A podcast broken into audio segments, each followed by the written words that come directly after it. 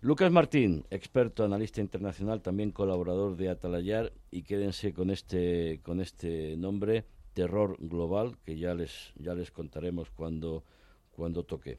Lucas, buenas noches. Buenas noches, Javier.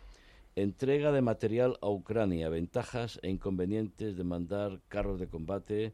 ¿Puede ser o no puede ser una locura? ¿Hay medios que podrían ser más útiles?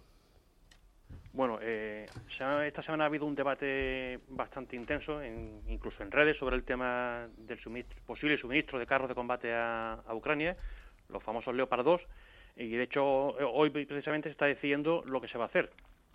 Eh, el tema de los carros eh, va en conjunto con el tema el resto de vehículos que se van a entregar. están viendo habiendo noticias de que, por ejemplo, el Reino Unido va a entregar una compañía de carros Challenger Francia quiere mandar también algunos carros Leclerc, que es el carro francés. Eh, Polonia quiere que se envíen los carros Leopard. Y en paralelo se van a suministrar, eh, eso ya está cerrado, vehículos Marder eh, alemanes y vehículos Bradley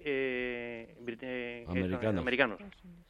¿Qué ocurre? Por ejemplo, si vamos al tema carros de combate, el carro Challenger es un carro muy complejo, diferente al resto de carros occidentales, y aunque el calibre del arma es el mismo, usa un tipo diferente de munición que no es compatible con la munición ni del Leclerc ni del Leopard. Con lo cual ya estamos creando un problema, digamos, logístico de suministro de, esa munición. E igual pasa con los vehículos blindados. El cañón del Marder es de diferente calibre que el cañón del Bradley.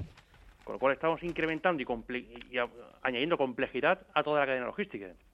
Es una... En lugar de hacer una cosa más organizada, por así decirlo. Sí, es una ensaladilla que luego tiene difícil, difícil mantenimiento porque todos esos eh, vehículos blindados, carros, necesitan un mantenimiento, un aprovisionamiento y tener que, estar con distintos calibres, distintas, pues complica mucho la, la, operación, ¿no?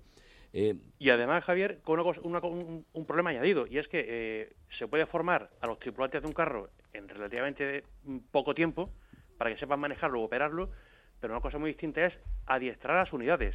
Y de lo que se está hablando, se está hablando es que para que sean eficaces a la hora del empleo de los carros y de los vehículos, como hay que emplearlos, estamos hablando de casi un año de formación para trabajar en formaciones eh, tipo batallón o incluso brigada.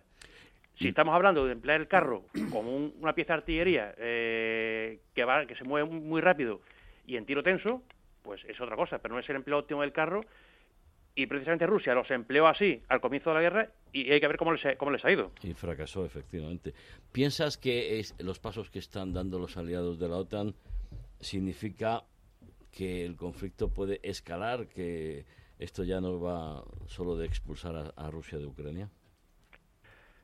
A mí, personalmente, me produce la sensación de que la idea inicial era, evidentemente, que Rusia cejara en su empeño de, estar, de ocupar Ucrania y retrocediera, pero aquí ya se, ha quedado claro el empecinamiento de Rusia por no ceder, eh, el empecinamiento del resto del, de Occidente y de Estados Unidos de seguir apoyando a Ucrania, y esto yo creo que solo tiene como solución una derrota militar sin paliativos de Rusia.